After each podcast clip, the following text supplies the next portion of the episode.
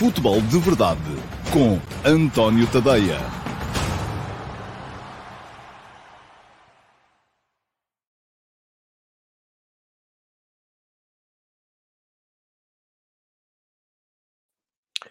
Olá, muito bom dia a todos e sejam muito bem-vindos à edição número 758 do Futebol de Verdade. Hoje é segunda-feira, dia 6 de março de 2023 e uh, começo, como também é um bocadinho de costume, não é? Por vos pedir desculpa por este ligeiro atraso. Foram hoje 5, uh, 6 minutos que cheguei aqui mais tarde. Uh, desculpa, é sempre a mesma. A pessoa entretém-se a fazer outras coisas e quando dá por ela está na hora do futebol de verdade e há coisas para fazer.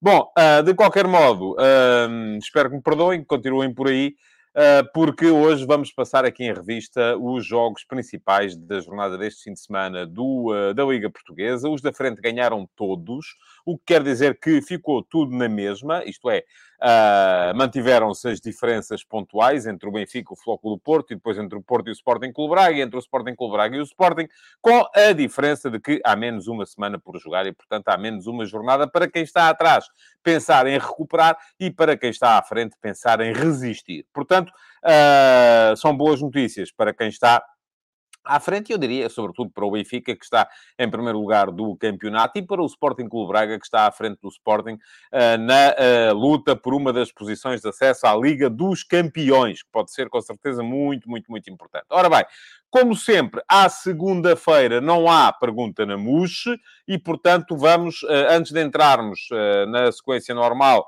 de. Até gostava-me aqui a rir, e vou vou uh, colocar aqui este, este comentário. Não foi o primeiro do dia, mas foi o último a entrar e uh, fez-me rir e, portanto, uh, cá vai ele. Foi o João Gonçalves que disse, quando tocou o despertador hoje, a minha namorada disse, levanta-te João, já são oito, e eu disse, o quê? O Liverpool já marcou outro? Pois é, já vamos falar um bocadinho disso também daqui a bocadito, daquilo que foi a uh, jornada no futebol internacional, mas como sempre, antes de uh, entrarmos na sequência normal à segunda-feira, mesmo sem pergunta na MUS, uh, hoje ah, vamos ter aqui os primeiros que chegaram, os primeiros a comentar, vão ter direito a ver as suas perguntas respondidas ainda de uma forma breve. Uh, como é que vocês podem ter a certeza que são dos primeiros a comentar? É muito simples, é uh, inscreverem-se no canal e vai ficar aqui, para quem está a ver na emissão em diferido, Uh, o link para poderem fazê-lo é só clicar em cima do botão que diz inscreve-te no canal e depois também uh, clicarem em cima do sino para ativarem as notificações e dessa forma o YouTube passa a avisar-vos sempre que eu coloco a emissão, que é cerca de meia hora antes do programa uh, começar. E quando eu coloco a emissão, o que é que têm que fazer? É ir lá o mais rápido possível e vão ao live chat e deixam as vossas perguntas e assim as primeiras, às primeiras eu respondo sempre. Muito bem, o primeiro a chegar hoje foi o Rui Martins. Aí uh, o Rui Martins veio cá, bom dia, Rui, veio cá perguntar, com Orsnas a fazer de Enzo, única alteração no último jogo, em relação à equipa do início da época, o que pode mudar para melhor e para pior? Oh, Rui, para melhor eu acho que não muda grande coisa, uh, porque se assim fosse, o Enzo não tinha valido os 120 milhões de euros que valeu na saída do Benfica para o Chelsea. Portanto, eu acho que uh, é complicado olharmos para a equipa do Benfica e dizermos que de repente o Chiquinho é melhor do que o uh, Enzo ou que o Orsens é melhor do que o Enzo. Agora, em relação, por exemplo, à equipa que tinha o Enzo a meio campo e o Orsens Uh, com o João Mário e o Rafa na frente, e portanto aqui a grande diferença será, sobretudo, uh, o Benfica passar a contar com o Orsnes na zona de meio campo e uh, isto permite a entrada, por exemplo, do David Neres. O que é que pode melhorar? Já o disse aqui algumas vezes até é uma equipa à partida mais criativa e com mais condições para criar desequilíbrios na frente. Sempre vi o Orsnes a jogar na frente como um jogador de equilíbrios e não de desequilíbrios. Até admito que ele possa jogar ali, mas uh, ter-lo lá a ele e ao João Mário uh, deixa o Benfica muito próximo do, do, de um sistema com quatro médios puros e isso acaba por...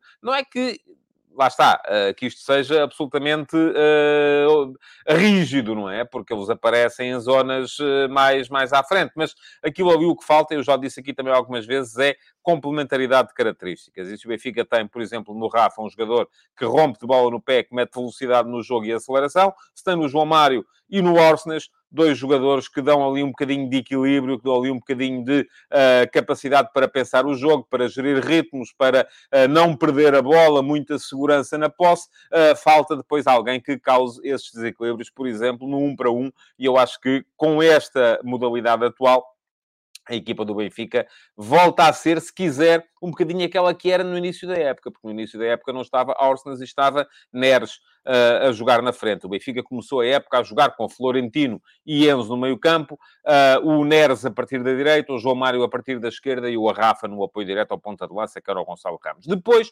evoluiu para uma situação em que tinha Florentino e Enzo, uh, com João Mário, Rafa e Orsnes na frente e Gonçalo Ramos como ponta de lança. E neste momento, ou pelo menos este último jogo, aquilo que aconteceu foi a presença de Florentino e Orsnes na zona de meio campo, Neres, Rafa e João Mário no apoio ao ponta de lança, que é o Gonçalo Ramos. Bom, segundo a chegar foi o Pedro Fonseca, veio só dizer uh, boa tarde, olá para si também, Pedro. E o José Neto uh, vem cá falar da luta pela manutenção que está ao rubro uh, na Premier League. Se eu arrisco apontar três favoritos à descida, eu, por acaso olho muito mais para a parte de cima da classificação do que para a parte de baixo. Vai-me obrigar aqui um, a olhar para a, para a classificação da Premier League. Tenho que me dar aqui, tenho que fazer aqui um pequeno compasso de espera. Uh, porque uh, não era o que aqui estava. Ora, deixem cá ver como é que isto está lá embaixo. Nem sei, ouça, muito francamente, nem sei como é que estão em termos de calendário, nem pouco mais ou menos. Mas uh, Bournemouth, que ainda neste fim de semana fez a vida negra ao Arsenal. Southampton, eu diria que Southampton, apesar da mudança de treinador, um, sim, é um dos meus favoritos para descer. Everton, com a entrada do Xandais, a equipa tornou-se mais britânica, mais britanizada, mais. Mas uh, eu acho que é, é, é, é, das piores equipas da Premier League. Agora tem atrás de si um histórico uh, que dificilmente a sacrificará. O mesmo acontece com o Leeds United. Enfim, eu olho para aqui e aquilo que me parece, apesar de estar, temos Bournemouth e Southampton com 21 pontos e um jogo a menos, Everton 22. Leeds 22 e um jogo a menos. West Ham 23, acho difícil o West Ham descer. Leicester 24 e um jogo a menos também. Nottingham 26. Nottingham Forest admito que possa lá ir parar. Um, e não vejo a coisa muito fácil para, para o Southampton. Uh, eu, se tivesse que arriscar três neste momento, e atenção, posso enganar-me, como é evidente, eu diria uh, Southampton, Bournemouth e Nottingham Forest se tivesse que arriscar três neste momento. Mas não tenho. Portanto, ninguém se vai lembrar que eu disse isto no final da época. Rodízio, bom dia. Acredita que António Silva pode tornar-se um dos melhores centrais da história do jogo? Qual jogo? Do, do, do, do... Vamos com calma. Está bem? É sério, estas coisas... The next big thing vêm sempre bater à porta errada. Sempre bater à porta errada. E eu vou-lhe dizer, o Rodízio é relativamente recente aqui. Um, quando o António, na, na, semana antes do António Silva se estrear como titular do Benfica, uh, no jogo contra o Boa Vista, no Bessa, na primeira volta, havia aqui muita gente a dizer que o que fazia sentido era uh, entrar o Vertonghen, uh, porque foi quando o Morato se lesionou, ou estava castigado, já nem lembro bem. O Benfica começou a época a jogar com Otamendi, Destro e... não, nem foi o Morato, foi o Otamendi que não pôde jogar esse jogo. Otamendi, Destro e Morato, Esquerdino. E nesse jogo jogaram António Silva e Morato. E eu, na altura, havia muita gente a dizer que devia entrar o Bertonken, um, levando a que um dos dois tivesse que jogar como central pela direita. E eu epá, tinha visto um par de jogos do António Silva na UEFA Youth League o ano passado. Disse, atenção, há este miúdo assim, parece-me que é, pode ser a melhor opção. E se não for nestes jogos, em que não há mais ninguém, quando é que ele vai ser lançado? E foi lançado e pegou destaca. Portanto, pareceu-me logo desde aí, logo à partida, que era um jogador com condições para se afirmar na equipa principal do Benfica. Agora, quando ao fim do homem do rapaz fazer três jogos já é melhor que o Beckenbauer, vamos com calma. A sério. Eu percebo que a lógica da, da, da, dos vendedores de ilusões que andam por aí, os jornais desportivos, os programas de televisão, é sempre assim que um jogador aparece e faz três jogos, é uma, o Chermiti já é melhor que o Gerd Müller no Sporting, o António Silva é melhor que o Beckenbauer no Benfica, se formos a ver, uh, no Porto, o Vitinha já era superior ao Platini. Uh, portanto, a, a, sério, vamos com calma, vamos esperar. Uh, acho que para já é titular do Benfica e merece ser titular do Benfica. Estou curioso para ver como é que o Roberto Martínez vai fazer o eixo central da defesa da Seleção Nacional. Se vai continuar a haver PEP, se não vai continuar a haver PEP, o PEP já tem 40 anos, um, que haverá com certeza Ruben uh, uh, Dias, isso não tenho grandes dúvidas. Agora, se depois o Roberto Martínez vai jogar com dois ou com três centrais, se vai jogar com dois destros, como fazia Fernando Santos, ou se vai usar um esquerdino, uh, e se usar dois destros, então aí, eventualmente, se não houver PEP, pode ser que seja o António Silva, o titular ao lado do Rubem Dias. Uh, se ele quiser um esquerdino, então aí já me parece que pode ser o Diogo Leite, pode ser o Gonçalo Inácio. Acho difícil que seja o David Carmo neste momento. Agora, quando de repente já estamos aqui a falar do maior central da história do jogo, ouça, nem, nem meio ano de competição o uh, António Silva tem. E se, atenção, eu sei que há casos em que ao fim de menos de meio ano de competição a gente pode dizer vai ser um dos maiores da história do jogo. Por exemplo, uh, uh, o, o Boloni disse isso a propósito do Cristiano Ronaldo, quando ele chegou à equipa principal do Sporting. Disse, e eu na altura falei com o Boloni sobre isso, ainda que tenha sido em off, acho que uh, uh, 20 anos depois já se pode contar a história, uh, e já a contei, uh, disse este vai ser maior do que o Eusébio. E depois Cristiano Ronaldo foi o fenómeno que foi. Agora, não me parece que o impacto do António Silva no jogo, conforme o Rodízio diz, possa vir a ser semelhante àquele que é o impacto, ou que foi o impacto do Cristiano Ronaldo no jogo. Pedro Fonseca, bom dia. Os 7 a 0 aplicados ao Manchester United vão galvanizar a equipa, do Liverpool neste caso, para a conquista do título, como aconteceu com o Benfica no 7 a 1 em Alvalade, ou podem ter outras... Ah, não, neste caso até era do Manchester United não, e não do Liverpool. Ou pode ter outras implicações. Eu acho que nem uma coisa nem outra. Uh, acho que o Manchester United tinha uma possibilidade de ser campeão em Inglaterra. Era ganhar os jogos todos daqui até ao final. Uh, e aqui não é por ter sido 7 a 0. Se fosse por 1 a 0 era igual. Eram menos uh, uh, 3 pontos. Porque o Manchester City ganhou, porque o, uh, o, o Arsenal ganhou e neste momento a gente olha para o topo da classificação e agora é mais fácil porque ela está aqui aberta, porque me pediram para ver o fundo e temos Arsenal 63 pontos, Manchester City 58, Manchester United 49. Se o United ganhar o jogo que tem em atraso, faz 52. Mesmo assim fica a 11 do Arsenal e a 11 pontos quando faltam 12 jornadas. Não vai acontecer. Uh, se tivessem ganho ao Liverpool, enfim, já era uma coisa que até se podia vir ali a, a pensar numa lógica de uh, continuidade e de uh, da equipa estar a pressionar. Agora, quando começa a ceder, é para esquecer. Agora, também não me parece que venha a ter outras implicações, porque, enfim, era um bocado, uh, vou dizer assim, um, tontinho da parte do tanto dos atuais administradores do Manchester United, porque ainda lá está a família Glazer, como dos futuros administradores, se a venda avançar, como aparentemente parece que vai avançar, ainda não se sabe para quem, se para o senhor uh, Radcliffe ou se para o uh, uh, Sheikh Altani, que é primo do outro Sheikh Altani. Uh, um, e, e, portanto, uh, tanto uns como os outros, não me parece que de repente uh, achem que vão despedir o treinador porque perdeu 7 a 0 com o Liverpool, um jogo em que, enfim, o resultado mais normal teria sido 3, 4 a 1, eventualmente até o United ficou de ver um gol a si próprio. Mas uh, foi um jogo em que, lá está, correu tudo bem para o Liverpool, correu tudo mal para o Manchester United. Carlos Guist, bom dia. O Liverpool ganhou power para a remontada no Bernabéu, até pelo melhor rendimento, menor rendimento do Real, ou é missão impossível? É missão impossível, Carlos, e não se fala mais nisso. E por fim, Uh, Ips Shady, uh, olá, acredita que o Tottenham se aguente no top 4 da Liga Inglesa? O Liverpool está a bater à porta? Não, não acredito.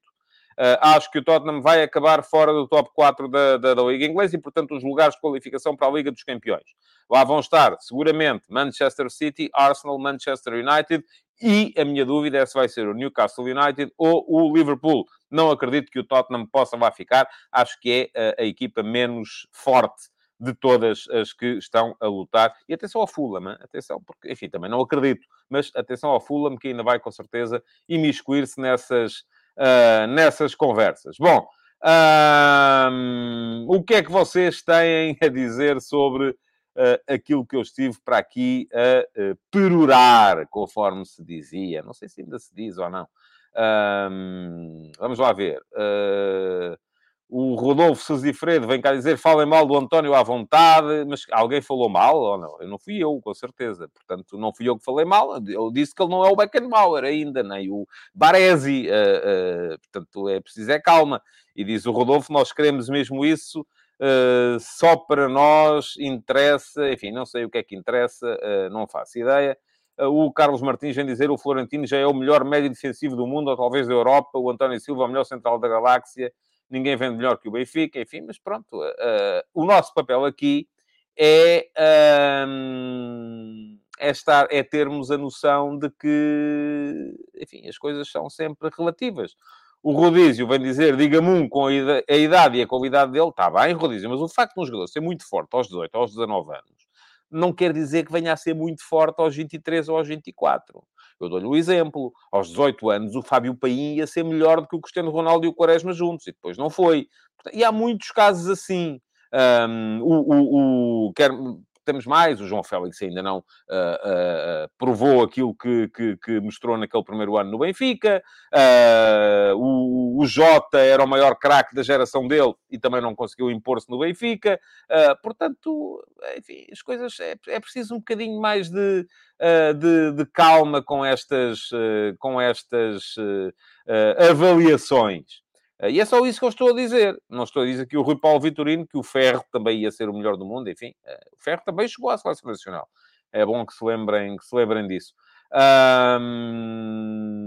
muito bem. Uh, ora bem, estava só aqui a ver se esta resposta dos impossíveis nem parecia, não sei qual é a resposta, uh, já não me lembro. Uh, provavelmente era alguma coisa que também não era importante. João Gonçalves diz aqui que Freddy Adu, com 16 anos, partia tudo é verdade que sim. Uh, e depois também não foi uh, o jogador que se esperava que uh, viesse a ser. Bom, e diz aqui o Josias Martins Cardoso, credo, ou o António é o melhor ou é o pior, comparação com o Ferro. Não podemos ser equilibrados nas análises. Eu, é isso que eu estou a tentar fazer, Josias. estou a tentar ser equilibrado na, na, na análise. Mas pronto, vamos seguir em frente. Já vi que este é um assunto que vos vai inflamar e que depois vai toda a gente a dizer, já temos aqui uns a dizerem que não percebes nada disto e os outros a dizerem que tu é que não percebes e tal, e pronto, ok. Peço desculpa por ter aberto a caixa de Pandora. Vamos seguir em frente.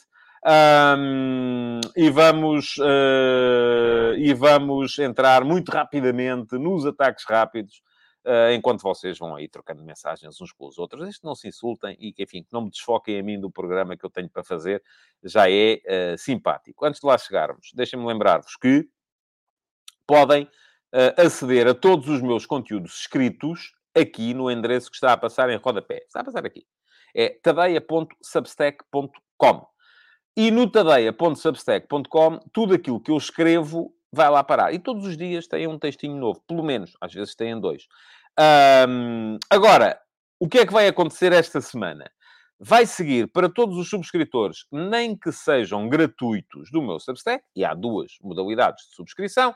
Há uma modalidade de, subs de subscrição gratuita, em que não pagam nada, mas também de alguns textos, aqueles que são especiais para uh, subscritores premium, só lê o primeiro parágrafo.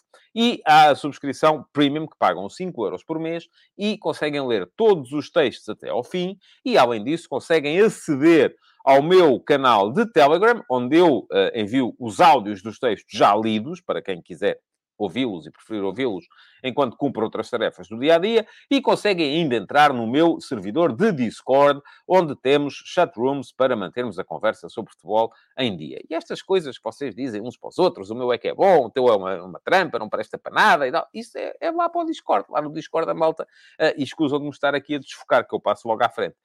Um, muito bem, esta semana Uh, vai seguir para todos os subscritores, incluindo os gratuitos, e são, neste momento, pouco mais de 4.500, uh, ah, um uh, formulário Google Forms para poderem responder relativamente àquilo em que vai transformar-se o futebol de verdade o futebol de verdade vai sofrer alterações e uh, quem vai, em parte, enfim, a decisão final é minha, mas vou perguntar-vos a todos, e quem quiser responde, o que é que gostam, do que é que gostam no programa, do que é que não gostam no programa e que caminhos é que vocês acham que o programa deve seguir. E vou deixar lá várias alternativas, várias possibilidades. Portanto, isto é como nos casamentos, se têm alguma coisa a dizer, é fazerem a subscrição tadeia.substack.com, nem que seja gratuita, recebem o formulário, respondem ao formulário, a vossa voz vai contar, ou então, se não fizerem isso, calem-se para sempre, porque não vale a pena, porque depois de estarem as decisões tomadas,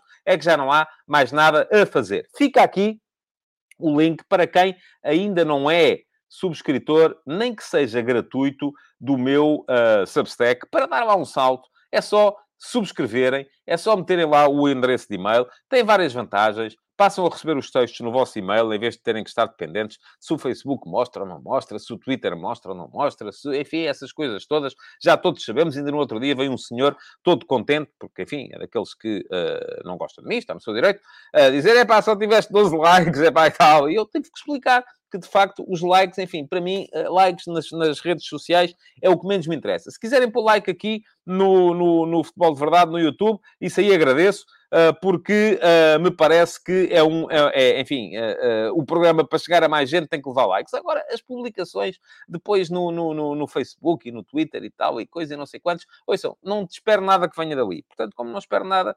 é o que vai ser. Diz aqui o Nelson, basicamente o Tadei pergunta, mas se não gostar de nada, faz à maneira dele. Pois. Sabe como é que é? É assim. Isto é um serviço uh, que eu vos presto gratuitamente uh, e, portanto, vou fazer à minha maneira, de maneira a que não prejudique a minha vida. Mas se puder ter mais gente satisfeita, fantástico. Se tiver menos gente satisfeita, é pior. Uh, se vocês de repente todos decidirem que o programa tem que levar 8 horas e tem que ser feito todos os dias uh, a fazer o pino, eu vou dizer que não, não pode ser, não consigo. Mas uh, de facto, se vocês vierem daí boas ideias, e já vieram várias, em algumas situações, um, cá estarei eu para as acolher. Vamos lá, ataques rápidos para hoje, para arrumarmos aqui de uma vez por todas um, o futebol internacional. Basicamente é para isso que vão servir os ataques rápidos de hoje. Premier League, já falámos aqui um bocadinho. Uh, enfim, toda a gente sabe, o Liverpool aviou o Manchester United por 7 a 0, foi um resultado histórico. Uh, foi um resultado que, uh, enfim, não foi propriamente muito verdadeiro. Eu acho que o Liverpool foi um vencedor justo, mas 7 a 0 é daqueles jogos em que cada vez. Enfim, alguém aqui falou há bocado no 7 a 1 do, do, do Sporting ao Benfica em 86, 87, acho que foi desse ano. E foi um bocado isso, cada bola que lá ia entrava. Se o jogo durasse mais uh, ah, 10 minutos, tinham sido 10 a 0, 11 a 0, seja o que for. Um, de qualquer modo, uh, isto serve basicamente para duas coisas. A primeira é para riscar o Manchester United do, do, do, do, lote de candidatos ao título na Premier League, já se viu que não vai chegar lá. A segunda é para dizer que o Liverpool está, de certa forma, a recuperar. Uh, e uh, já acho que neste momento, neste momento, se me perguntarem, já vos vou dizer que acho que o Liverpool vai estar na, nos quatro primeiros lugares e vai ser, vai estar na próxima edição da Liga dos Campeões, mesmo sem sendo, como eu estou convencido, que vai ser eliminado pelo Real Madrid e, portanto, não vai conseguir o apuramento por essa via. Mas uh, no campeonato acredito que vai ser um dos quatro primeiros. No topo, toda a gente ganhou, o City ganhou, o Arsenal ganhou, o Arsenal ganhou de forma épica, com uma virada mesmo em cima do, enfim, já para lá dos 90 mais 6. Uh, ah, ganhou 3-2 ao Bournemouth. Um, de resto, há essa derrota do uh, Tottenham uh, contra o Wolverhampton e uh, neste momento o Tottenham tem o Liverpool a 3 pontos, mas com um jogo a menos. Tem o Newcastle a 4 pontos, com dois jogos a menos. E atenção ao Fulham, tem o Fulham a 6 pontos, com um jogo a menos. O Fulham, enfim, já me parece que pode eventualmente estar ali uh, uh, a meter-se na conversa, embora me pareça que, apesar do extraordinário trabalho que está a ser feito pelo Marco Silva, dificilmente terá hipóteses. Bundesliga. Bayern ganhou uh, em Stuttgart, o Borussia Dortmund ganhou ao uh, Leipzig, o União Berlim, desde que eu escrevi o texto, aqui no, no, no Substack uh, a falar da, da, da, proeza que estava a ser a época do União Berlim, que ainda não viu, fica aqui o link. Uh, enfim, já não está muito atual, uh, mas deixem-me só tomar nota aqui do, do timecode. Mas desde que eu escrevi o texto, o União Berlim acabou por vir por aí abaixo e não, não, não voltou a ganhar jogos. Empatou com o Colónia neste fim de semana, parece ter abdicado. Vai estar tudo em, em discussão entre o Bayern e o Borussia Dortmund. Há um Bayern-Borussia no dia 1 de Abril, uh, para o qual está naturalmente toda a gente virada neste momento. Espanha, o Real Madrid empatou uh, em Sevilha com o Betis. Uh, e o uh, Barcelona, enfim, com um penalti falhado, com o Ronaldo Araújo expulso, ganhou por 1 a 0 ao Valência, tem 9 pontos de avanço, as próximas duas jornadas absolutamente decisivas para o Barcelona. Este é um Barcelona diferente, já o tinha dito aqui. É um Barcelona que um, aprendeu a jogar sem bola, o que não quer dizer que faça disso filosofia, não me parece que faça, uh, acho, mas é uma equipa que sabe sofrer sem a bola, ao contrário de muitas das suas antecessoras. Vai ter um jogo muito importante agora, já no dia 12, fora de casa, com o Atlético Bilbao, e depois recebe o Real Madrid no Campeonato a 19. Portanto, são duas jornadas decisivas para aquilo que é a luta pelo título em Espanha, sendo que neste momento são nove pontos a diferença entre o Barcelona e o Real Madrid. O Real Madrid, para pensar em ser campeão, vai ter que ganhar a campeonato e, de preferência, esperar uh, que, o, uh, que o Barça não ganhe em Bilbao. França, tudo na mesma. Vitória do Paris Saint-Germain, 4-2 ao Nantes. Vitória do uh, Olympique Marseille, 1-0 uh, em Rennes, contra o Stade Rennes. 8 pontos de diferença. Parece-me que o PSG vai vai, vai seguir tranquilamente para, para ser campeão. E atenção, ainda, ainda aqui há dias no Discord, a malta lá falava sobre as dicas de apostas para o fim de semana e havia muito por lá quem dissesse que isto, epá, a melhor tripla que havia era uh, pôr os, o Benfica, o Porto e o, e o Nápoles. Eu disse, epá, atenção que isto do Nápoles, pá, quando as equipas têm uma diferença muito grande, eu começo a desconfiar, porque já não estão ali, já não estão sequer a pensar naquilo. O Nápoles entrou nesta jornada com 18 pontos de avanço sobre o segundo classificado da Série A. Jogava em casa com o Lazio, o Lazio precisava dos pontos para entrar na luta pela Liga dos Campeões e foi ganhar a Nápoles por 1 a 0. Portanto, uh, vamos a ver. Eu acho que o Napoli uh, corre riscos de desfocar de tal maneira que vai ser campeão de Itália de qualquer forma, mas pode, inclusive, com este desfoque, acabar por perder também uh, algum foco naquilo que é a Liga dos Campeões. Porque não é nada fácil uma equipa ligar e desligar. à malta, agora este jogo hoje é a sério. Bora lá. e depois o jogo a seguir já não é a sério. Agora já é para, para, para descansar. Isto é muito complicado. As equipas ou ligam ou desligam. Não dá para ligar e desligar como aqueles escantadores inteligentes que ligam e desligam na torneira. Nota ainda para a vitória da Roma sobre a Juventus uh, por 1 a 0. Um, Roma, neste momento, à frente do Milan no quarto lugar e também ali a meter-se no meio da luta por uma posição de Liga dos Campeões. Vai ser interessante de seguir uh, aquilo que vai ser a, Liga, a luta pela Liga dos Campeões na Série A. Pergunta aqui o uh, António Brandão se é Roma de Mourinho. É. A Roma do Mourinho e de outros, e de outros jogadores e, e de alguns jogadores também. Mas, sim, não se pode dizer Roma do Mourinho? Acho que pode não me parece que, uh, que seja um problema, não sei isso. Não... Mas, uh, enfim, vamos lá, vamos embora. Ataque organizado para hoje, para vos falar então das, um, ehm, da jornada do fim de semana. Uh, Deixem-me dizer-vos que o jogo da semana, esta semana, foi o Benfica Famalicão. E fica aqui o link para quem quiser aceder à crónica analítica do jogo. A crónica analítica é uma coisa que eu faço um bocadinho mais desenvolvida, com imagens, com de composição uh, tática das equipas, com setinhas, traços e tal. Aquelas coisas que quando um gajo tem a mania que é treinador, uh, vai lá e desmonta taticamente as equipas, tenta identificar os princípios de jogo e essas coisas todas. Bom, quem quiser saber mais sobre aquilo que foi o Benfica Futebol Clube Famalicão, é dar um salto ao link que eu deixei lá atrás. Foi o jogo da semana. Todas as semanas, todas as jornadas, há um jogo que é desmontado aqui no meu Substack aqui está a passar aqui embaixo, um, e é sempre o jogo uh, que tem a soma mais baixa entre o lugar na classificação das duas equipas envolvidas. Esta semana foi o Benfica Futebol Clube Famalicão, creio que na próxima semana vai ser o Vizela Braga.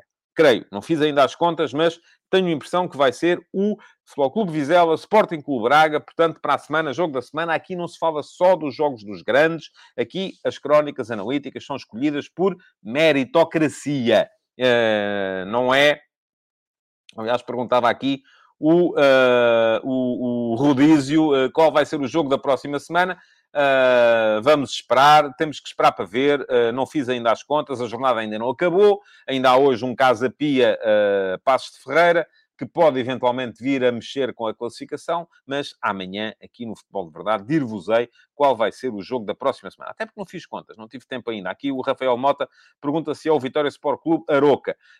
não sei, tenho que fazer contas. Aqui o, o Alcides Correia diz que é o Vitória Aroca. Pronto, se calhar é. Se calhar é. Vamos a ver. Uh, vamos ver, tenho que fazer contas lá mais à frente. Uh, hoje no final da jornada e amanhã uh, vos direi qual é. Está aqui muita gente a dizer que é o Vitória Aroca, portanto, se calhar é porque já fizeram as contas e eu estou para aqui a falar e vocês têm tempo para isso. E, portanto, se calhar é mesmo o Vitória Aroca. Também me parece um jogo muito interessante. Seja o Vizela Braga, seja o Vitória Aroca, parecem-me dois jogos particularmente interessantes, mas lá está. Vai ser uma semana, isso parece ser consensual, em que a crónica analítica não vai ser de um dos jogos dos grandes. Bom, já vos deixei o link para a crónica do Benfica Famalicão. Uh, posso deixar-vos também aqui o link para as conversas de bancada de hoje. Sendo que nas conversas de bancada de hoje vos falei de muitas das coisas de que falei, vou falar agora aqui a seguir na análise aos jogos, porque uh, foram sobretudo para, acerca dos jogos do, do, do, fim de semana. Mas está o link lá atrás, quem quiser pode ir ler. As conversas de bancada são sempre inteiramente grátis, até para subscritores gratuitos do meu Substack. E portanto, se as querem receber, uh, não pagam mais por isso, é só uh, deixarem o vosso e-mail e fazerem a subscrição do Substack. Ora bem, vamos lá. Jogos do fim de semana e estamos com 30 minutos de programa. Isto hoje está com ritmo, está fixe. Uh, e está, uh, quer dizer que vou conseguir falar, se eu falar aqui agora 5 minutos de cada jogo, uh, vamos acabar na, no, nos 50 minutos do costume. Vamos lá. Benfica Famalicão na sexta-feira. vou dizer-vos, foi para mim uma surpresa até um bocadinho negativa a forma como o Famalicão entrou em campo. Estava à espera, e Porquê? Porque o, acho que o Futebol Clube Famalicão tem jogadores para jogar outro tipo de futebol. Acho que o, Famalicão, o João Pedro Sousa é um treinador com algum histórico também uh, de, uh, de bom futebol. Um, mas apareceu o Famalicão num, enfim, num 4-3-3 que era quase um 6-3-1. Uh, ah, porquê? Porque uh, o, o, o Famalicão apareceu é verdade que os laterais eram, ao contrário do que sucedeu com o Portimonense no dia seguinte, uh, contra o Sporting, uh, os laterais até tinham rotina de laterais. Embora o Penetra seja de formação de defesa central, estava a jogar como lateral direito, mas o Francisco Moura, que estava a jogar como lateral esquerdo, é lateral ou médio esquerdo. Portanto, são jogadores com rotina de saída, com rotina de defesa lateral. Uh, mas uh, depois o que é que acontecia? Havia ali muita referência não era individual, porque a dada altura o João Mário começou, e eu já vou explicar o que é que o Benfica fez para desmontar isto. Uh, o João Mário começou a sair da sua zona uh, e o Penetra não ia de defesa direito para, para o outro lado atrás dele. Isso era uma coisa que só as equipas do, do, do Paco Fortes faziam antiga, aqui há uns, há uns anos em, em Portugal, em que iam atrás do, do adversário até mesmo para a casa de banho, se fosse caso disso.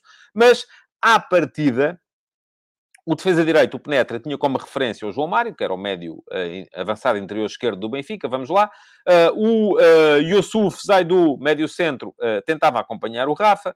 O Francisco Moura, lateral esquerdo, tentava acompanhar o Neres uh, o avançado interior esquerdo do Benfica. E depois sobrava, porque o Benfica carrila muitos jogos, muito, muito jogo ofensivo pelos laterais, pelo Baia e pelo, pelo Grimaldo, e isto obrigava o Leandro Sanca, extremo direito, a acompanhar o Grimaldo até atrás uh, e acompanhava o Ivan Jaime uh, extremo esquerdo, a acompanhar o Alexander Bá até atrás. Muitas vezes aparecia a tal linha de seis. E cada vez mais vemos isto. Equipas que jogam contra os grandes com uma linha de seis atrás e depois uma espécie de um diamante à frente. Um médio uh, centro mais defensivo, dois médios interiores e um ponta de lança para servir de referência. Foi isso que fez o Famalicão. Acerca da equipa do Benfica, já falámos aqui atrás como é que estava. Uh, voltou a aparecer o Orsnes como, como médio centro, uh, o que, do meu ponto de vista, favorece a dinâmica ofensiva da equipa, porque passa a ter alguma criatividade e alguma capacidade de meter um para um no jogo com a introdução do David Neres na linha da frente. Um, e, portanto, com Neres, Rafa e João Mário. Uh, mas o Benfica estava a ter muitas dificuldades para entrar na organização defensiva do, do, do Famalicão. O Famalicão estava bem e o jogo, até determinada altura, era um jogo sem oportunidades de golo. O Benfica fez duas duas coisas, e do meu ponto de vista, bem, uh, para tentar desbloquear este jogo. A primeira foi ir à procura do espaço atrás da última linha do Famalicão. Uh, já se sabe, quando uma equipa junta muito as linhas, e as linhas do Famalicão estavam muito juntas para impedir o jogo entre linhas, porque já se sabe que o Benfica, uma das coisas uh, que faz bem é uh, tabelas rápidas, trocas de bola rápidas e acelerações rápidas pelo corredor central. Ora, para impedir isso, as linhas do Famalicão estavam muito próximas. Uh, os quatro ou seis da defesa e uh, os que vinham a seguir, uh, os uh, três médios, o Yusuf Zaidu, o Colombato e o e, Ivo Rodrigues, todos ali muito próximos também, para reduzir o espaço e dessa forma impedir as tabelas, impedir as acelerações pelo corredor central, porque havia sempre alguém muito próximo para chegar para a dobra. Portanto, percebendo que o espaço estava atrás, e o Otamendi nisso foi fundamental, o Benfica foi à procura do espaço atrás dessa, dessa última linha. Diz-me aqui o João Morgado Ferreira, não percebo qual é o problema do autocarro, é ilegal usar essa tática, grandes equipas têm que saber contrariar, mas eu não estou a dizer o contrário, João. Estou só a referir aquilo que aconteceu, não estou a dizer, ai, que vergonha, e tal. Não, não é nada disso. Eu acho é que o Famalicão tinha ali a possibilidade de meter, se calhar, algum perigo, porque tem dois excelentes jogadores. O Sanca ainda conseguiu chegar à frente de vez em quando, com um jogador de passada larga, veloz, eh, com capacidade para chegar à frente, mas o Ivan Reimann não é de todo jogador para fazer aquilo. O Ivan Reimann é um jogador de 3 quartos, é um jogador de estar ali uh, no, nos últimos metros do campo para conseguir dar últimos passos e, dar, e, e a jogar tão atrás não conseguia fazê-lo. Portanto, aqui é uma, só uma questão de se perceber o que é que é melhor para a equipa. Eu uh, tenho dúvidas que neste caso uh, seja melhor uh, para, para, para, para a equipa. Bom, o Josias veio aqui dizer, e tem toda a razão, se estão para aí a falar de árbitros, hoje esqueçam, daqui não levam nada. Eu já dei a minha opinião sobre a arbitragem do jogo na crónica, é só ir ao Substack, está lá escrito. Nas crónicas analíticas há sempre um parágrafo de análise da arbitragem. Aqui não há. Portanto, esqueçam, escusam de ir por aí, porque não vai acontecer. Uh, certo, vamos lá. Um, onde é que eu ia no meio disto tudo? Já sei, pronto. E então, essa foi a primeira coisa que o Benfica fez. Foi ir à procura do espaço atrás da última linha. Há dois passos à procura desse espaço lá atrás, um, feitos pelo, pelo, pelo Otamendi. Uh, um para o Gonçalo Ramos, que não resultou porque o Gonçalo Ramos depois não tinha ninguém no corredor central e acabou por cair muito na esquerda. E o outro entrou no Grimaldo. O Grimaldo deu para o Gonçalo Ramos 1 a 0. Jogo, uh, jogo uh, desbloqueado. Enfim, não sei. Uh, pronto, muito bem. Uh, sigamos em frente. Um, a, a, outra coisa uh, que foi acontecendo também, até antes desta, foi o João Mário a sair muito do corredor esquerdo para tentar criar situações de superioridade numérica do outro lado. E vimos muitas vezes o Benfica na direita, tinha João Mário, tinha Neres, tinha Rafa, todos se aproximavam e, obviamente, o, o Penetra não ia atrás do João Mário para o outro lado. E, portanto, criavam-se ali uh, situações de superioridade numérica. De qualquer modo, vitória justíssima do Benfica, 2 a 0. Acho que sofreu até final, uh, enfim, com alguma. porque de facto não fez uma exibição fenomenal. Uh, e aquilo que me, que me parece é que, o, enfim, o Afonso, o, o Afonso, o Afonso diz-me aqui que já leu e não me pareceu muito concreto, mas não, não, o que é que não lhe pareceu concreto? Se é sobre arbitragem, até lhe vou abrir uma exceção. Passe no Discord e a gente lá fala sobre isso. Agora aqui, epá, não vou estar aqui a perder, a perder tempo com, com, com essas coisas. Uh... Ok, vamos lá. Uh... Estava aqui só a perceber o que é que... O que, é que enfim, é que nem interessa. Porque já, a, a lógica aqui é sempre a mesma. Aqui não há arbitragens, pá. Uh, caramba... Uh, Porquê é que vocês vêm com essa conversa constantemente? Não vou, porque depois vocês vão andar todos à bulha uns com os outros. Se eu vos dou aqui a minha opinião sobre os lances, isso só vai servir para vocês andarem à bulha uns com os outros e não se fala de mais nada. E eu estou a tentar falar de futebol. Eu sei que é uma coisa que vocês não gostam, ou muitos de vocês não gostam, que é futebol. Mas pronto, ouça. Um, está lá tudo escrito. E, e dizerem que não, não está concreto, caramba. Enfim, vamos lá, vamos em frente. Um, bom jogo do Otamendi, bom jogo do Grimaldo, bom jogo do Gonçalo Ramos. Uh, do outro lado, já vos disse aqui o que é que acha. Acho que o Famalicão preocupou-se demasiado em fechar as, o acesso à sua, à sua baliza e acabou por uh, não conseguir soltar, ainda assim, os bons jogadores que tem no plano ofensivo para chegar, para chegar à frente. Uh, portanto, mas foi uma vitória justíssima do Benfica. Para quem tinha ficado uh, aborrecido com a linha de 6 do Famalicão no Estádio da Luz na sexta-feira, levou com uma linha de 6 ainda mais fechada do Portimonense em Portimão contra o Sporting no sábado. E porquê é que eu digo mais fechada? É que o Portimonense, enquanto o Famalicão jogou, vamos lá, com três centrais, uh, o, o Portimonense jogou com quatro centrais. O Portimonense conseguiu jogar com o Sporting em casa com quatro centrais. Pedrão, Parque, Lucas e Relvas. Dois deles a tentarem ser laterais, mas depois os laterais, o Atará e o Sec, a fazerem também a tal linha de seis contra o, uh, contra o Sporting. O Sporting a aparecer com o Chermiti uh, na posição de ponta de lança, em vez do, uh, do Paulinho. Uh, para uns, fantástico. Para outros, péssimo. Outros ainda têm que jogar é os dois. Eu acho que há pessoas que acham que o Sporting tem que jogar com 12 ah, porque uh, eu ainda hoje escrevi sobre, sobre isso de manhã nas conversas de bancada. Um, acham que o Sporting tem que jogar com dois pontas de lança. Quando eu volto a dizer o problema do Sporting, já o disse aqui tantas vezes e vou voltar a dizer, o problema do Sporting não tem nada a ver com o facto de jogar com um, dois ou zero pontas de lança. Zero. O problema do Sporting, e neste jogo voltou a acontecer isso, o Sporting acabou o jogo com um uh, índice XG de 4,36, portanto devia ter marcado entre 4 e 5 golos, marcou um, marcou um, e não foi por não ter ponta de lança, durante, porque, aliás, depois de entrar o, o, o Paulinho para perto do Chermiti, uh, o Sporting marcou o seu golo e não teve mais ocasiões. Portanto, este 4-36 aconteceu quase sempre com o Chermiti apenas na frente, com um ponta de lança. E pode ser com o Chermiti, com o Paulinho, com aquilo que vocês quiserem. O grande problema do Sporting não é ter que jogar com dois pontas de lança. O grande problema, diz aqui o uh, Rafael Mota, e há casos em que isso não é verdade, neste caso, neste caso deste jogo foi absolutamente verdade. Eficácia. E o, João Branquinho já tinha dito aqui a mesma coisa, falta de eficácia pura. Uh, creio que a questão foi essa. Uh, creio que o Sporting, em condições normais, poderia ter ganho este jogo com muita tranquilidade. Acabou por não o conseguir. A, a, tranquilidade, ganhou o jogo só, mas ainda teve que sofrer na ponta, na ponta final da partida. O Portimonense reagiu uh, na ponta final quando se viu a perder, e aí o Sporting tremeu um bocadinho. Uh, e até eventualmente o Portimonense poderia ter uh, feito um golo, com um bocadinho de fortuna, poderia ter feito um golo e acabaria por uh, sacar um ponto no jogo em que francamente não o mereceu. Acho que foi um bom jogo do Sporting, muito bem o Diomande, acho que é Diomande que se diz, não é Diomandé, parece que não tem acento, muito bem o Diomande, jogador com um total de passos progressivos que foi o máximo da equipa do Sporting esta época, um jogador bem, bom no desarme, bom com a bola nos pés, bom a sair, portanto parece-me que vai ser titular do Sporting a breve, a breve prazo. Vamos ver se à direita havendo ou não Santos Justo, porque essa é outra. Toda a gente contesta que o Sporting joga com três uh, centrais, mas depois uh, ouve-se os adeptos do Sporting. O Diomande é o melhor central, é assim uma espécie de António Silva, mas de verde e branco.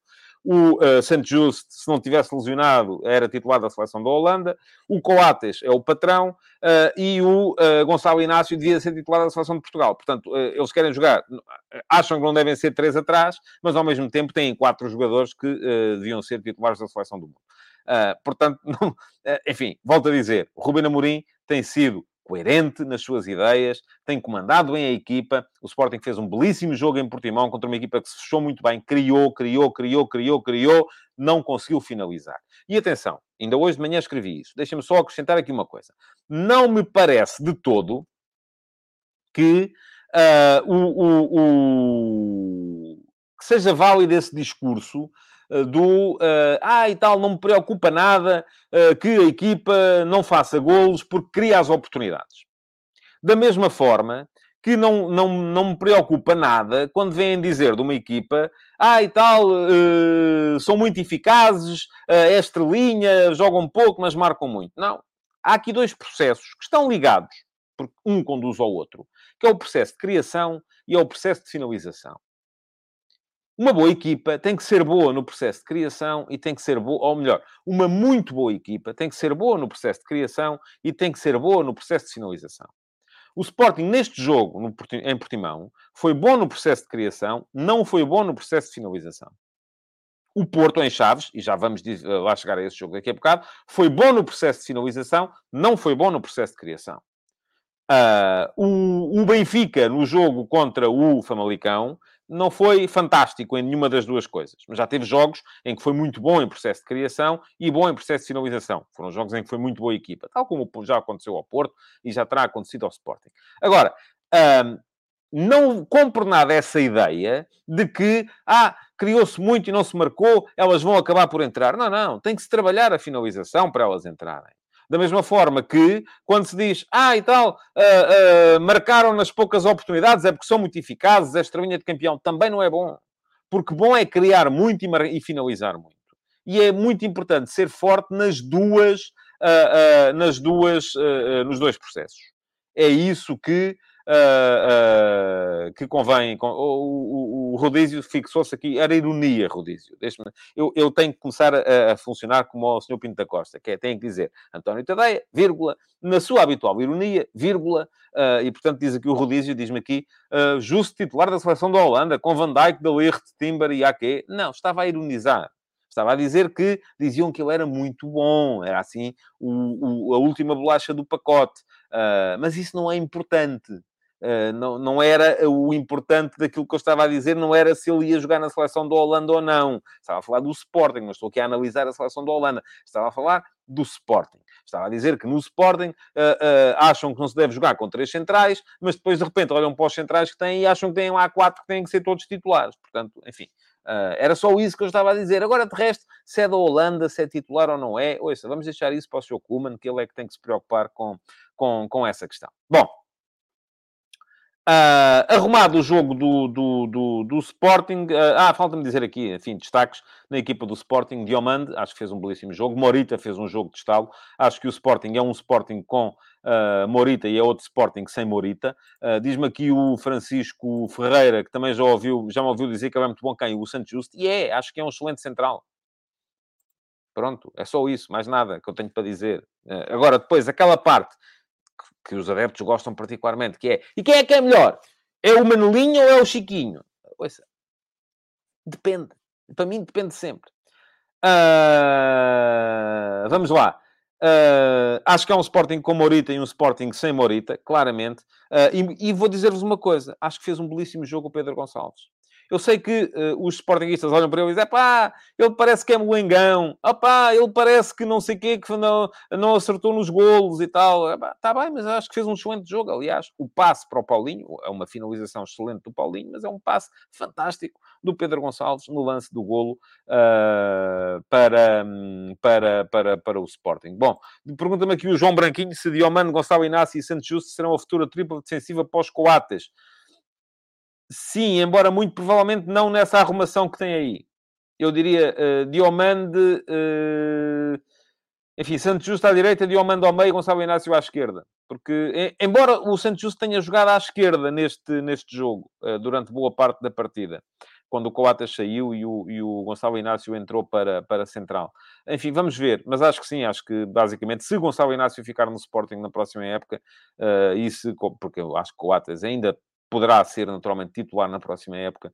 Uh, vamos a ver se isso, vai, se isso vai acontecer. Creio que quando Coates sair, se calhar também já não vai haver Gonçalo Inácio. Mas uh, vamos a ver. É como diz aqui o João Ben, não acredito que o Inácio fique após o fim da época. Também me parece... Enfim, esta época talvez ainda fique. Dependerá muito daquilo que for. Duas coisas. As escolhas de Roberto Martínez para a seleção e, em segundo lugar, o estado em que estiverem as contas do, do, do Sporting. Bom, vamos lá. Uh ocultar este comentário e vamos entrar no jogo do Porto. Chaves Porto. Fiquei muito surpreendido com a equipa escolhida pelo uh, Sérgio Conceição, sou-vos franco. Uh, o Porto já não tinha João Mário, já não tinha Uribe, já não tinha Galeno, já não tinha Evanilson, ainda apareceu sem Taremi e sem PP. Portanto, basicamente foram seis titulares de vela, assim, de uma vez. Uh, seis, enfim, talvez não jogassem todos, porque com, com, uh, seria complicado meter na mesma equipa Galeno, Evanilson, PP e Taremi. Uh, talvez um deles uh, tenha que jogar, embora só se fosse com o PP defesa direito. Mas uh, pareceu-me pareceu-me pareceu-me estranho. Uh, não, não sei, enfim, o Porto não vai ter jogo de Liga dos Campeões este ano. Há de haver aqui alguma questão de, de, de planificação uh, física dos, dos jogadores uh, que enfim, nós não sabemos, nem temos que saber. A verdade é que o Porto apareceu com um 11 muito alternativo, enfim, com Gruitch e Eustáquio a formarem meio campo. Uh, Pergunta-me aqui o João Ramos se, se foram poupanças ou castigo. Eu, por acaso, tem, tem piada que no outro dia, num táxi, um senhor do táxi também me perguntou: será que ele os castigou? Eu não vejo o futebol assim. Uh, não, vejo, não vejo de todo o futebol assim. Acho que não há aqui castigos. Uh, o José Vicente veio cá só. Eu pergunto, será que eu disse que o Porto não tem Liga dos Campeões este ano? Não, é esta semana, como é evidente. Não tem Liga dos Campeões esta semana, vai ter para a outra, contra o, uh, contra o uh, Inter. vamos lá ver. Portanto, um 11 muito alternativo, Gruitch e Eustáquio como médio centro, o Rodrigo Conceição a alinhar como uh, defesa direito, uh, o André Franco e o Otávio a partirem nas alas para o meio como médios ofensivos e depois o Namazo e o Tony Martínez na frente. Foi um belíssimo jogo do Dani Namazo. Começa a, a afirmar-se na, na equipa do Porto. Bom jogo do Otávio também, é sempre, faz sempre bons jogos. Uh, e o Diogo Costa, absolutamente decisivo. Porque há uma coisa que se calhar muita gente não reparou neste jogo do Porto. É que apesar do Porto ter tido mais bola, teve 66% de posse de bola, o total de remates das duas equipas equivaleu-se 13-13. Uh, mas se olharmos para aquilo que foi o índice de gols esperados, o Chaves teve mais gols esperados do que o Porto. Ou seja, em condições normais, havendo o mesmo nível de finalização, o processo de criação do Chaves foi superior ao processo de criação do Porto. O Chaves devia ter, ficou, acabou com um XG de 2,21 e o Porto com um XG de 1,58. Uh, portanto, vamos aqui concluir o quê? Que foi uma vitória feliz do Porto? Não. Vamos aqui concluir que o Chaves foi melhor no processo de criação, mas o Porto foi melhor no processo de finalização. A ponto de justificar a vitória e de ganhar, claramente, por três bolas a uma, embora com alguma facilidade, a partir do momento em que o Chaves passou a ter apenas nove jogadores em campo. Um, quanto à equipa do Chaves, um 4-3-3 que me pareceu pouco acutilante na frente. Acho que faz muita falta o Hector naquela frente de ataque. O João não é uh, um jogador capaz de jogar, sobretudo em jogos. Parece-me que o João é um ponta de lança mais para jogar contra equipas da mesma igualha, em que o Chaves está mais tempo em ataque continuado. Uh, neste tipo de jogos, ele teve duas boas situações para marcar, falhou as duas. Uh, Pergunta-me aqui o Rodízio se o João Teixeira fez falta aos Chaves. Fiz, tal como, enfim, fizeram falta ao Porto os jogadores que faltaram também. Fizeram menos falta porque o Porto ganhou. Uh, de qualquer modo, uh, um Chaves também com, com algumas cautelas, jogou com o Nelson Monte, um central, uh, como lateral direito, também é verdade que não tinha o lateral direito habitual, e portanto aí algumas dificuldades também para compor a equipa por parte do, por parte do, do, do Vitor Campelos, mas foi um Chaves que ainda assim mostrou aquilo que já, a que já nos habituou, uma equipa melhor a atacar do que a defender. Defensivamente cedeu, acabou por permitir que o Flóculo Porto uh, marcasse superioridade, chegasse facilmente ao 2 a 0 e depois foi só gerir. Embora é preciso dizê-lo, depois do golo dos Chaves, de grande penalidade, o 2 a 1, o, o Porto ainda sentiu ali, tremeu ali um bocadinho, até às expulsões. Uh, não quer dizer que o Chaves fosse virar o jogo, não quer dizer sequer que fosse chegar ao empate. ninguém sabe, ninguém vos pode dizer isso com toda a propriedade, mas a verdade é que se sentiu ainda que o jogo estava em aberto. Depois, com as expulsões, veio o 3 a 1 e uma vitória do Porto uh, que acaba por ser, enfim, entender-se. Não vou dizer absolutamente justa, porque eu acho que o Chaves, uh, enfim, no máximo poderia, deveria ter perdido pela diferença mínima, uh, até poderia eventualmente ter justificado o empate, não digo que não, ah, porque me parece, mas parece-me que falhou onde não pode falhar, que é na, na, na, no tal processo de finalização. Uma última nota acerca deste jogo. Não vou aqui falar de lances de arbitragem, uh, mas vou só dizer-vos que o jogo teve 38 faltas e, é, e teve um tempo útil de jogo absolutamente vergonhoso. Uh, porquê? Precisamente por causa da, do, do, concerto de apito uh, que foi dado. E é só isto que eu, que eu tenho aqui a dizer sobre arbitragens. É quando elas... Perdão. Se refletem no uh, nível do jogo, e neste caso refletiram-se. Houve muito menos futebol do que poderia haver uh, se o árbitro não estivesse a apitar por tudo e por nada, por nada e por tudo, porque sim e porque não, porque, enfim, uh, porque gostava, pronto, é assim, tem um apito na boca e é para apitar, é para fazer barulho, não pode ser. Uh, temos que começar, aliás, no jogo anterior, no Portimonense Sporting, vimos um bocadinho a mesma coisa. Houve menos faltas, mas havia jogadores em campo uh, que a única coisa que fizeram foi uh, tentar chegar perto dos adversários para cair e para ganhar a falta. E isto, meus amigos, é uma coisa que é feia. É feia e estraga o jogo. Não dá para se jogar uh, dessa, dessa, dessa maneira. Por fim, ontem, Braga, vitória justíssima sobre o Rio Ave. Uh, o Braga a voltar à briga, a, a mostrar que, afinal de contas, Uh, a derrota em Guimarães foi só porque o Vitória está mesmo muito forte neste momento. Voltou à sua ideia mais ofensiva, com o André Horta no meio campo, com o Yuri de um lado, o Bruma do outro, o Ricardo Horta perto do, do Abel Ruiz. Uh, eu acho que o Yuri é um jogador que faz todo o sentido na equipa do, do, do, do, do Braga. Enfim, acho que faz todo o sentido jogar entre o Yuri, o Bruma e o... Um, e o Ricardo Horta jogarem, se não os três, como jogaram neste caso, jogarem pelo menos dois a partir das aulas, porque o Ricardo Horta jogou numa posição mais central ontem, uh, e aquilo que uh, Que, mas a obsessão, às vezes, do Arthur Jorge em tornar a equipa um bocadinho mais equilibrada acaba por prejudicá-lo. No jogo de ontem, deu para aguentar o meio-campo apenas com o Almusrati e o André Horta, não foi preciso o Racites. Pergunta aqui o Rafael Mota porque é que não jogou esta equipa com o Vitória, porque lá está, o, o Arthur Jorge achou com certeza que precisava de controlar mais. Aliás, também não jogou com o Benfica, e com o Benfica resultou. Uh, com o Benfica, o Braga jogou também com três médios, uh, com o André Horta, o Racic e o Almusrati, uh, da mesma forma que ontem, enfim, não é que tenham sido três médios, mas jogou contra o Vitória também com três médios. Ontem não. Ontem jogou apenas com o André Horta e o Almusrati. Apenas dois médios. Acabou por uh, funcionar. Uh, o Braga ganhou, ganhou muito bem. Uh, golaço do uh, Simone Banza de bicicleta, uma velocidade de reação fantástica quando percebe que o cruzamento não vai para onde ele estava à espera. Depois de um primeiro gol fácil, só de encostar do Bruma. Verdade, toda a gente ganhou na frente, está tudo na mesma. Menos uma semana para se chegar ao final do campeonato, tal como vos tinha dito aqui. E, portanto, as equipas que estão à frente estão, uh, estão, uh, estão bem, estão, têm menos uma semana para, para resistir. João Pico, off-topic, mas importante. O formulário que vai enviar é para o e-mail que temos associado ao Substack? É sim, senhores. Aliás, o formulário vai seguir através de uma publicação, vai, vai pelo e-mail, através de uma publicação do Substack. Portanto, espero que respondam. Volto a dizer, quem ainda não uh, subscreveu, faça favor de subscrever, nem que seja a versão gratuita, porque vocês até podem achar, epá, não quero saber de nada do que este gajo tem para escrever. Não quero, não me interessa, não, não tenho tempo para ler, uh, não quero fazer a subscrição premium, portanto não vou receber os textos em áudio no canal de Telegram. Uh, como não tenho tempo para ler, nem sequer subscrevo. Agora a questão é esta: o futebol de verdade é um produto associado àquilo que é o meu Substack. E, portanto, se você é cliente aqui habitual do Futebol de Verdade, se gosta de cá vir uh, e ainda não está no Substack, faça favor de ir lá, tadeia.substack.com, uh, nem que seja para, para ser subscritor gratuito, só para garantir uma coisa, que vai receber o formulário e para poder dar a sua opinião relativamente àquilo que acha que deve ser o futebol de verdade. Já vamos com 758 emissões, uh, enfim, isto tem mudado de forma até regular, mas uh, vamos fazer aqui uma, um rebranding quase total no futebol de verdade muito, muito, muito em breve.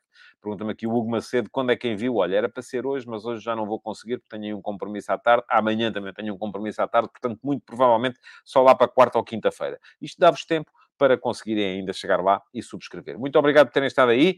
Deixem, por favor, o vosso like na emissão de hoje. Deem um salto à emissão gravada para deixarem lá comentários na caixa de comentários, perguntas para poderem candidatar-se a ser a pergunta na MUS na emissão de amanhã do Futebol de Verdade. Muito obrigado então. Até amanhã em mais um Futebol de Verdade. Até lá.